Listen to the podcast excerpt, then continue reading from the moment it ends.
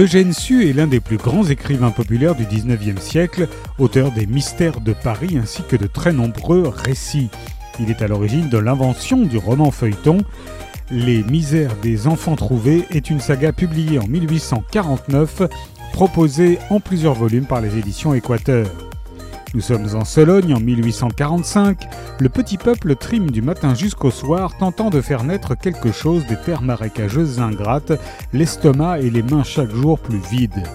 Les riches, blasés et impitoyables galopent à travers champs sur les fidèles destriers lors de prolifiques parties de chasse et rivalisent de bêtises et d'orgueil lors d'exubérantes réceptions, sans jamais oublier d'encaisser les loyers et fermages de leurs chers paysans. Mais dans ce meilleur des mondes campagnards, quelques grincements souterrains agitent soudainement la tranquillité des nantis. Bête puante, le braconnier qui distribue sa chasse aux miséreux est partout et semble tout savoir. Bamboche, le forçat, s'est échappé et rôde dans la forêt.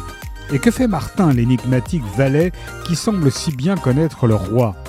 Bocadet, le gendarme, ne pense qu'à mettre la main sur tous ces criminels.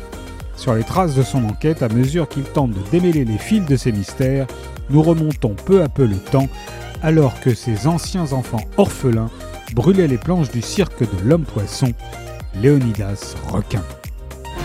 Les misères des enfants trouvés d'Eugène Sue est paru aux éditions Équateur.